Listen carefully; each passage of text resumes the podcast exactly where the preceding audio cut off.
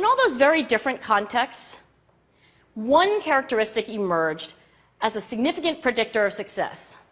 And it wasn't social intelligence, it wasn't good looks, physical health, and it wasn't IQ. It was grit. Grit is passion and perseverance for very long term goals. So far, the best idea I've heard about building grit in kids is something called growth mindset. This is an idea developed at Stanford University by Carol Dweck, and it is the belief that the ability to learn is not fixed, that it can change with your effort.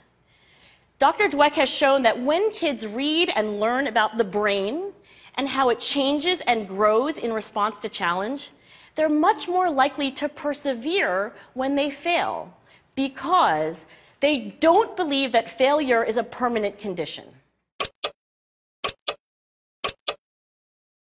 In all those very different contexts, one characteristic emerged as a significant predictor of success.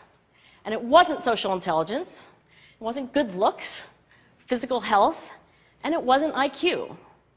It was grit. Grit is passion and perseverance for very long term goals. So far, the best idea I've heard about building grit in kids is something called growth mindset. This is an idea developed at Stanford University by Carol Dweck, and it is the belief that the ability to learn is not fixed, that it can change with your effort.